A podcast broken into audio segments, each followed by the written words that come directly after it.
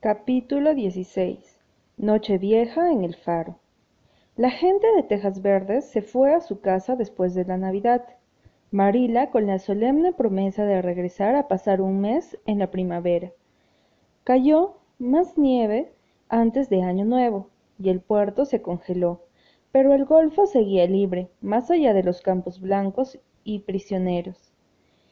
El último día del viejo año fue uno de esos días de inviernos soleados, fríos y claros que nos bombardeaban con sus luminosidades y nos despiertan admiración, aunque no nuestro amor. El cielo estaba limpio y azul, los diamantes de la nieve fulguraban, los árboles desnudos se veían despojados, impúdicos, con una especie de osada belleza. Las colinas lanzaban agresivas lanzas de cristal. Hasta las sombras eran agudas, rígidas y nítidas, como no deben ser las sombras. Todo lo que era bonito parecía diez veces más bonito y más atractivo entre el destellante esplendor y todo lo que era feo parecía diez veces más feo. No habían suaves fusiones, ni gentiles oscuridades ni nieblas fantasmales en aquel osado resplandor. Las únicas cosas que mantenían su individualidad eran los abetos, porque el abeto es un árbol de misterio y sombras, y jamás se rinde a los avances de un crudo resplandor. Pero por fin el día comenzó a darse cuenta de que estaba envejeciendo. Entonces una cierta melancolía cayó sobre su belleza, apagándola y aumentándola al mismo tiempo. Los ángulos agudos y los puntos brillantes se diluyeron en curvas y reflejos. El puerto blanco se vistió de suaves grises y rosados. Las colinas lejanas se volvieron color amatista. El año viejo se está yendo de una manera hermosa, dijo Ana. Leslie, Gilbert y ella se encaminaban a la punta del Cuatro Vientos, pues habían planeado esperar el año nuevo en el faro con el capitán Jim. El sol se había puesto y el cielo, sudoccidental pendía Venus, gloriosa y dorada, tras acercarse a su hermana la Tierra lo máximo posible. La primera vez, Ana y Gilbert vieron la sombra que arroja la brillante estrella del crepúsculo, esa sombra suave y misteriosa que se ve solo cuando está blanca la nieve para revelarla. E incluso así es una visión escurridiza, que desaparece cuando se la mira directamente. Es como el espíritu de una sombra, ¿no? susurró Ana. Se la ve claramente si miras hacia adelante, pero cuando te vuelves y la vuelves a mirar, desaparece. Yo he oído decir que la sombra de Venus solo te ve una vez en la vida, y que dentro del año después de haberla visto se recibe el regalo más preciado en la vida, dijo Leslie. Pero habló con dureza. Tal vez Pensaba que ni siquiera la sombra de Venus podría traerle a ella un regalo. Ana sonrió en las sombras del crepúsculo. Estaba segura de que le prometía esa sombra mística. Se encontraron con Marshall Elliot en el faro. Al principio Ana se sintió casi molesta por la instrucción de aquel excéntrico de pelo largo y barba crecida en el pequeño círculo familiar. Pero pronto Marshall Elliot mostró su legítimo derecho de pertenencia a la raza de José. Era un hombre ingenioso, inteligente, instruido, que rivalizaba con el capitán Jim en el arte de contar buenas historias. Todos se alegraron cuando accedió a quedarse con ellos y despedir el año. El sobrinito del capitán Jim, Joe, había ido a pasar el año nuevo con su tío abuelo y se había quedado dormido en el sofá con segundo oficial hecho un enorme ovillo dorado a sus pies. ¿No es un hombrecito precioso? dijo el capitán Jim arrobado. Me gusta mucho mirar dormir a los niños, señora Blythe. Creo que es lo más bonito del mundo. A Joe le encanta quedarse a dormir aquí porque duerme conmigo. En su casa tiene que dormir con los otros dos muchachos y no le gusta. ¿Por qué no puede dormir con papá, tío Jim? me pregunta. En la Biblia todos duermen con los padres. Las preguntas que hace ni el mismo ministro podría contestarlas. Me deja sin palabras. Tío Jim, si yo no fuera yo, ¿quién sería? O, tío Jim, ¿qué pasaría si Dios se muriera? Esta noche me disparó dos preguntas de esas antes de irse a dormir. Tiene una gran imaginación. Inventa unas historias notables y después su madre lo encierra en un armario por inventar historias. Y él se sienta en el suelo del, armario e inventa otra, y la tiene lista para contársela a su madre cuando lo deja salir. Me tenía una preparada cuando llegó esta noche. Tío Jim, me dice solemnemente como una tumba. Tuve una aventura en Glen hoy. ¿Ah, sí? ¿Qué pasó? Le pregunté, esperando algo asombroso, pero no tanto como la que me contó. Me encontré un lobo en la calle, me dice. Un lobo enorme con una boca grande y roja y unos dientes espantosos, largos, tío Jim. Yo le digo que no sabía que hubiera lobos en Glen. Ah, es que vino desde muy, muy lejos me dice Joe. Y yo creí que me iba a comer, tío Jim. le pregunté, ¿y tuviste miedo?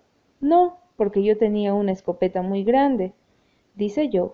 Y le disparé y lo maté, tío Jim, y entonces se fue al cielo y mordió a Dios, me dice. Caramba, me dejó perplejo, señora Bly. Las horas rebosaban de júbilo junto al fuego de madera recogida en la playa. El capitán Jim contó historias, y Marshall Elliot entonó viejas baladas escocesas con una bella voz de tenor. Luego el capitán Jim sacó su viejo violín marrón y se puso a tocar. Tenía cierta habilidad como, como violinista, que todos reconocieron salvo segundo oficial, que se bajó de un salto del sofá como si le hubieran pegado un tiro. Emitió un bufido de protesta y se fue corriendo escaleras arriba. No hay manera de educar musicalmente a ese gato, dijo el capitán Jim. No se queda ni el tiempo suficiente para aprender a escuchar. Cuando llevamos el órgano a la iglesia de Glen, el viejo Eder Richards se levantó del asiento de un salto apenas el organista empezó a tocar. Se escurrió a toda prisa por el pasadillo central y salió de la iglesia a toda velocidad me hizo recordar tan vividamente a segundo oficial que estuve a punto de estallar en carcajadas en la iglesia. Había algo tan contagioso en las joviales melodías que tocaba el capitán Jim, que pronto Marshall Elliot empezó a mover los pies. De joven había sido un reconocido bailarín. Finalmente se levantó y tendió las manos a Leslie. Ella respondió al instante. Giraron y giraron alrededor de la sala iluminada por el fuego, con un ritmo tan frágil que era maravilloso verlos. Leslie bailaba arrobada. El libre y dulce abandono de la música parecía haberse apoderado de ella. Ana la miraba fascinada. Nunca la había visto así. Toda la innata riqueza, color y encanto de su naturaleza pareció haberse liberado y haber florecido en las mejillas sonrosadas. En los ojos brillantes y en la gracia del movimiento ni siquiera el aspecto de Marshall Elliot con los largos cabellos y la barba enorme podía estropear la imagen. Por el contrario, parecía subrayarla. Marshall Elliot parecía un vikingo de tiempos pasados, bailando con una de las hijas de las tierras nórdicas de ojos azules y cabellos dorados. Es el baile más bonito que he visto, y he visto muchos, declaró el capitán Jim cuando por fin dejó de caer, cansados, la mano del arco. Leslie se derrumbó sobre su silla, riendo sin aliento. Me encanta bailar, le dijo a Ana.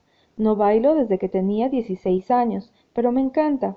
Parece que la música me corre por las venas como si fuera mercurio, y me olvido de todo, de todo, excepto del placer de seguir el ritmo. No hay suelo bajo, mis pies ni techo por encima de mi cabeza. Floto entre las estrellas. El capitán Jim colgó el violín en su lugar junto a un gran cuadro que exhibía varios billetes de banco. ¿Hay alguien entre sus conocidos que pueda darse el lujo de adornar las paredes con billetes de banco en lugar de cuadros? preguntó. Ahí hay veinte billetes de diez dólares que no valen ni el vidrio que los cubre. Son viejos billetes de banco de la isla Príncipe Eduardo. Los tenía cuando quebró el banco y los hice enmarcar, en parte para que me recordaran que no confiara en los bancos, y en parte para experimentar una sensación verdaderamente lujosa de millonario. Hola, oficial, no te asustes, ya puedes volver. La música y la juerga han terminado por esta noche. Le queda una hora al año viejo para quedarse con nosotros. He visto setenta y seis años nuevos llegar por ese golfo, señora Blythe. Y verán cien, dijo Marshall Elliot. El capitán Jim negó con la cabeza. No, ni quiero, al menos eso creo. La muerte se hace más amistosa a medida que uno envejece. No es que nadie quiera morirse, Marshall. Tennyson decía la verdad cuando lo dijo. La vieja señora Wallace de Glen, por ejemplo. Ha tenido muchísimos problemas toda su vida, pobrecita, y ha perdido a casi todos a los que quería. Siempre dice que se alegrará cuando le llegue la hora, que no quiere seguir viviendo en este valle de lágrimas, pero cuando se pone enferma, notan un escándalo. Médicos de la ciudad, enfermera diplomada y remedios suficientes para matar un perro. Tal vez la vida sea un valle de lágrimas, pero yo creo que alguna gente disfruta mucho llorando. Pasaron la última hora del año viejo en silencio, alrededor del fuego. Pocos minutos antes de las doce, el capitán Jim se puso de pie y abrió la puerta. Dejemos que entre el año nuevo, dijo. La noche era hermosa y azul. Una cinta luminosa de luz de luna recortaba el golfo. El puerto brillaba como un campo de perlas. Permanecieron ante la puerta, esperando el capitán Jim con su profunda, madura experiencia, Marshall Elliot con su mediana edad vigorosa pero vacía, Gilbert y Anna con sus queridos recuerdos y sus deliciosas esperanzas, Leslie con su pasado de años de carencias y su futuro sin esperanzas. El reloj de la repisa del hogar dio las doce. Bienvenido Año Nuevo, dijo el capitán Jim, haciendo una profunda reverencia mientras se desvanecía la última campanada. Les deseo el mejor año de sus vidas, compañeros. Creo que sea lo que fuere, lo que nos traiga el año nuevo será lo mejor que el gran capitán tenga para nosotros, y, de una manera u otra, llegaremos al puerto seguro.